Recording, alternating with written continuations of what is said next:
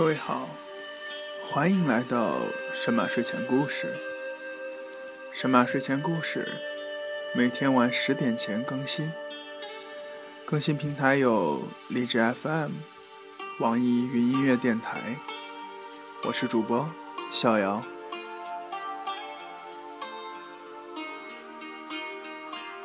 在收听节目的过程中，如果各位有任何意见建议，或是想和主播逍遥交流的话，也欢迎各位关注逍遥的新浪微博“逍遥散闲”，懒散的散，闲人的闲。感谢各位。今天我们的故事名字叫做《人要自个儿成全自个儿》，作者。郭道甲，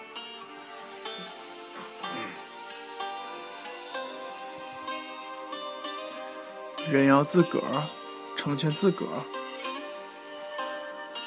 喂，我猛遇到自己喜欢的人了。阿 Q 对我说：“我当时正对着电脑屏幕撸着，看到这条消息的时候，我右手一抖，然后身子一挺，妈的，送一血了。”由于我的操作失误，队友也被我同时坑掉，双双回了泉水。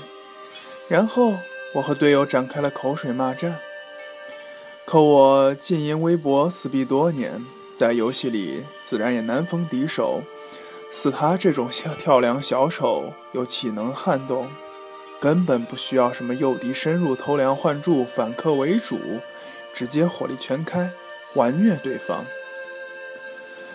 对方不堪忍辱负重，缴械投降，强制退出，而我也没心思继续玩下去。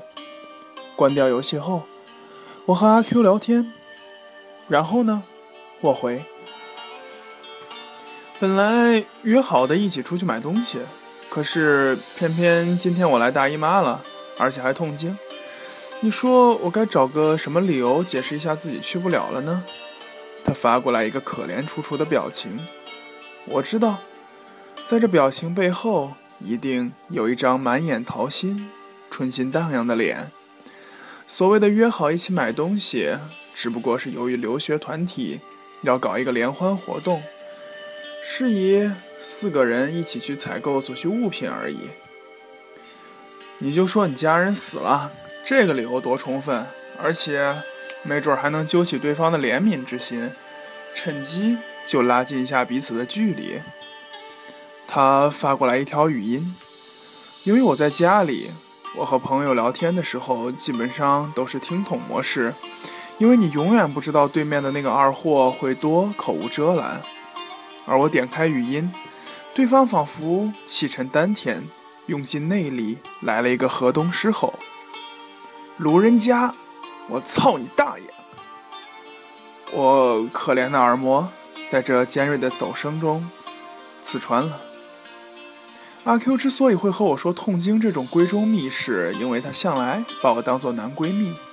别误会，我可不是什么 gay，我们之间是最纯洁的友谊。男女之间是真的存在纯洁的友谊的，而且越丑越纯。我就是丑的那个。当然，我也不是有多丑，只不过是相比瓜子脸、大眼睛的阿 Q 来说，我确实算是丑的。他那张脸，男人看了都妒忌。如果在古代的话，女扮男装也的确会是一个风度翩翩的美男子。另外，最主要的原因是我和阿 Q 从小就认识。我对他从小到大的事都了如指掌。写到这儿，不免要回忆起童年，但我想了半天，还是没想到多少童年的经历，就好像既是一片空白，又是一团浆糊。怎么说呢？就像你猛然闻到一种熟悉的味道，却怎么也想不起来这是什么味道。我现在就是这种情况。有时候我在想。我究竟是不是一个淡漠寡情的人？居然记忆里没有多少熟悉人的影子，也没有多少记忆中关于他们的事，更别提有什么刻骨铭心的感情了。我想这就是长大了，经历了脆弱、敏感的矫情后，一颗心被包了一层厚厚的茧，就连曾经翻涌的海浪，也被这层茧裹得实实的。有时候，你拨开这层茧去寻找过去的影子时，你既不会感到激动，也不会流血。我和阿 Q 是在一座小城镇长大的，记忆里那时候的天特别蓝，阳光明媚，不似现在这样。出门的时候恨不得带一个空气净化器。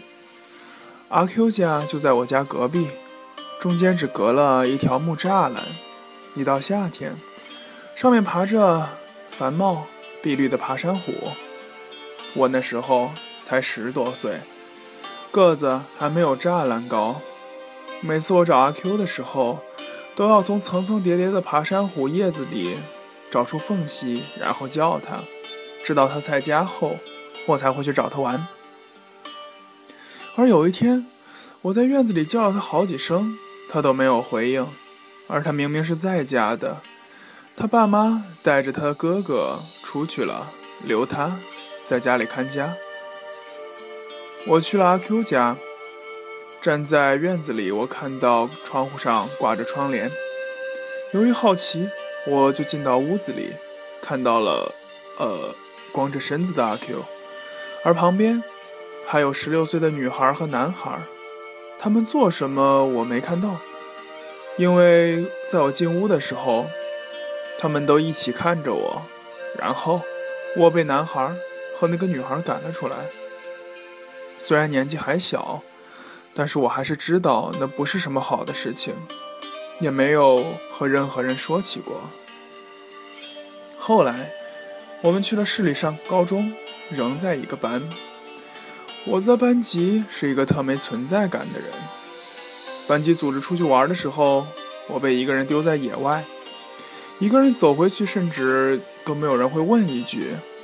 一个人吃饭，吃饭的时候去买瓶水，回来发现餐盒已经被食堂阿姨收走了。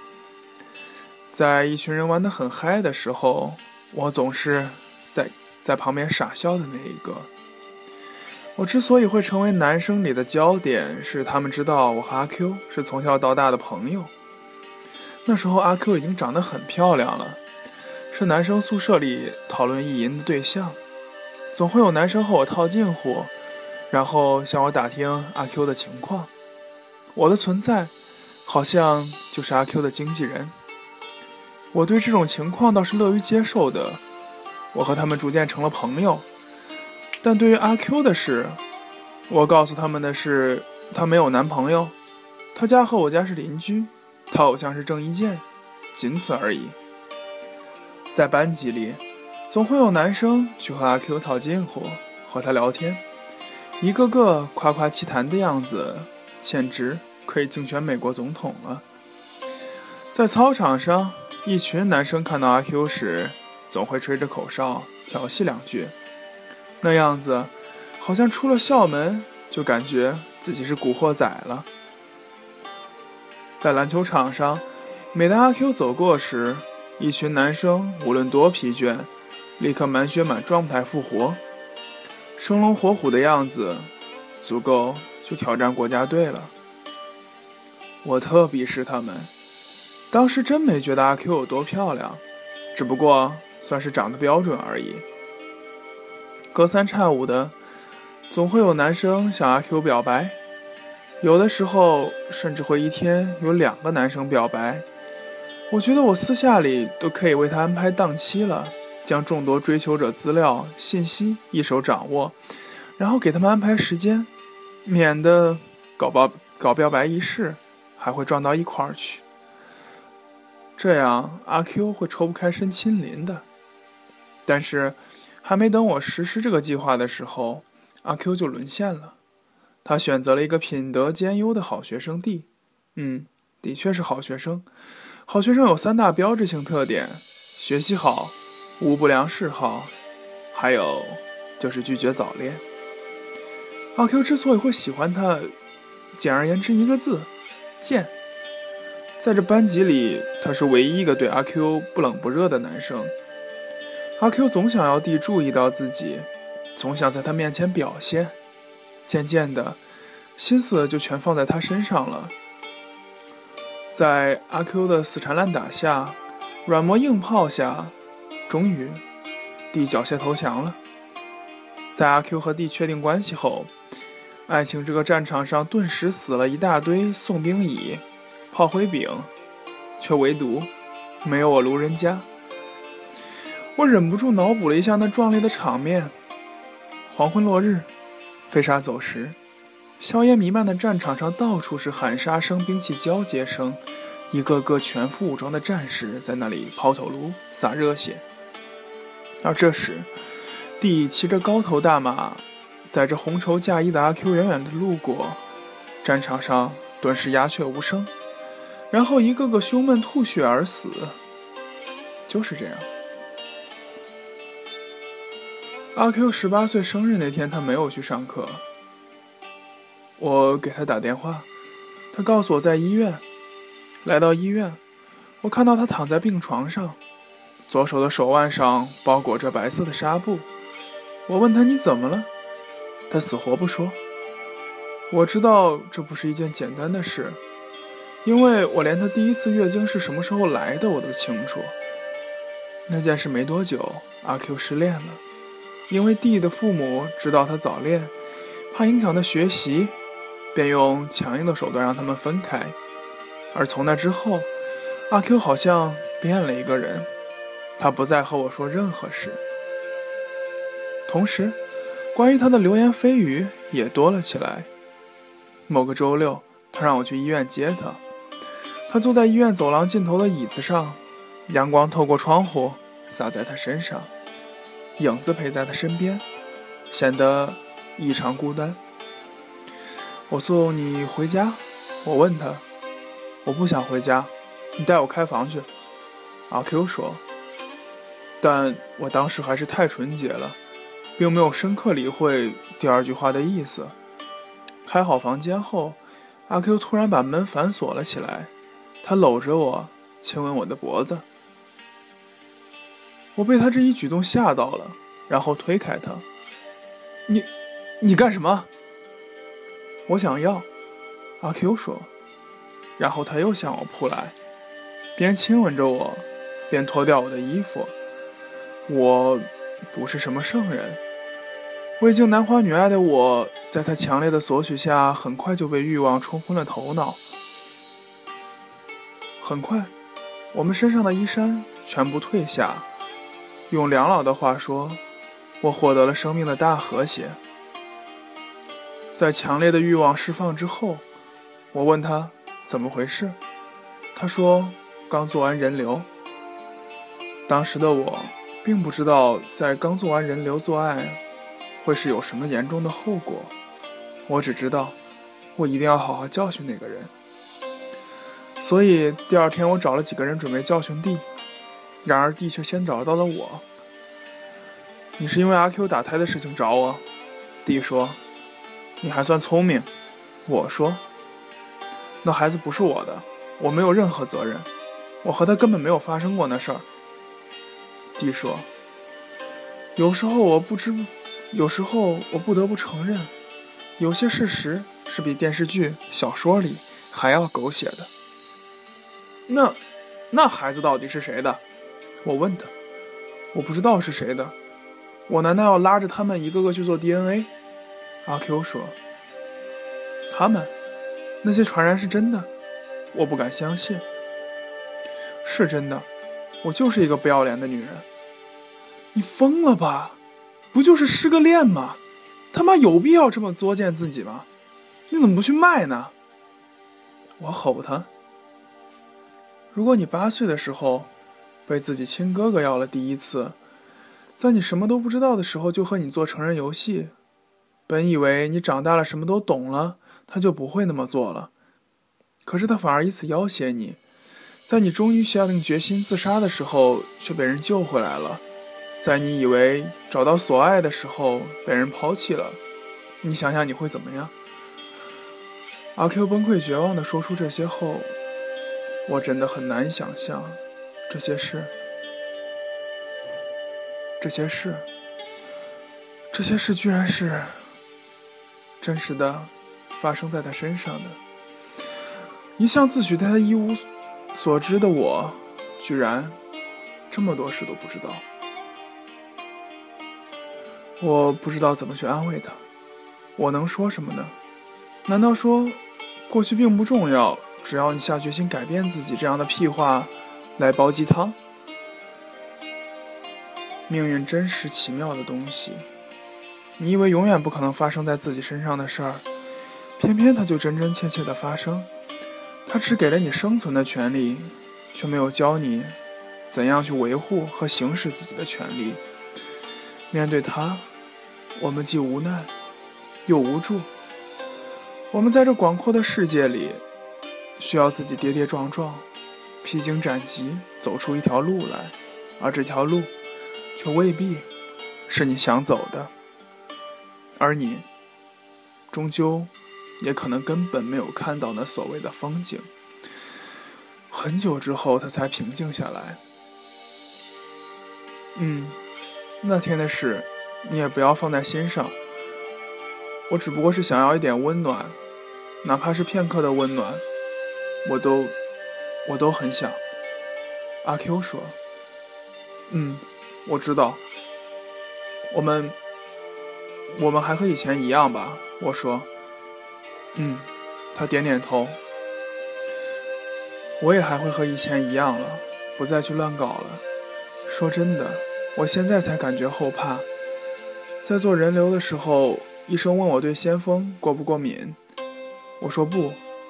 我压根都不知道先锋是什么，而且还做的全麻。从那次谈话以后，他果然不再乱搞了，开始努力学习，报考了离家很远的一所很不错的大学。他很担心自己心理会有问题，大学专业选择了心理学。在陌生的城市，在陌生的环境，他要成为另一个自己。我们在大学也保持着密切的联系，每年假期的时候，我俩都会见几次面。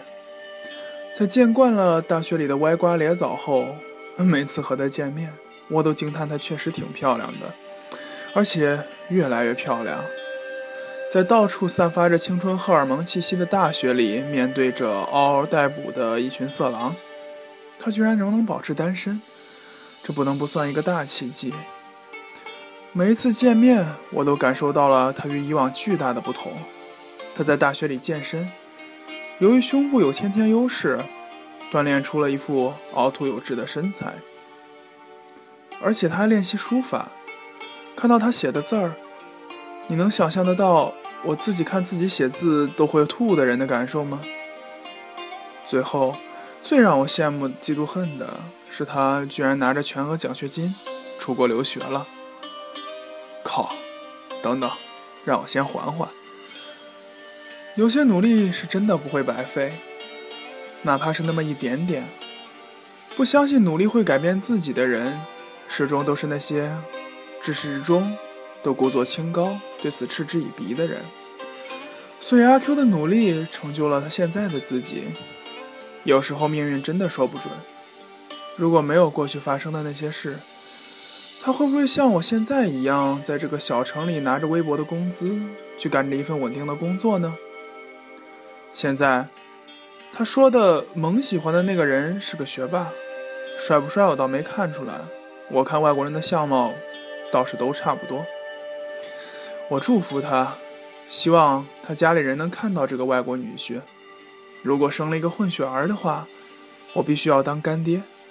没事还能照张合照发朋友圈里晒晒，这可比朋友圈那些整天晒亲子照的牛逼多了。最重要的是，一个外国小伙知道他过去陈芝麻烂谷子的事儿的可能性不高，而且我也相信，他也不会没事儿去给人添堵。喜欢就去追，省得老让我惦记。我回复他。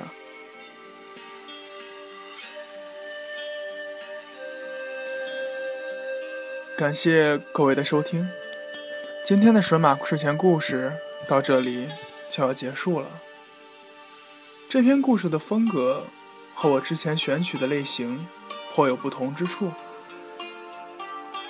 但是主播逍遥还是觉得这篇故事其实重点都在最后，中间的黑暗或许都是为了最后的光明。谁知道呢？就好像文中说的那句话：“人生，生活，它只给了你生存的权利，仅此而已。”感谢各位的收听，祝各位晚安，好梦，再见。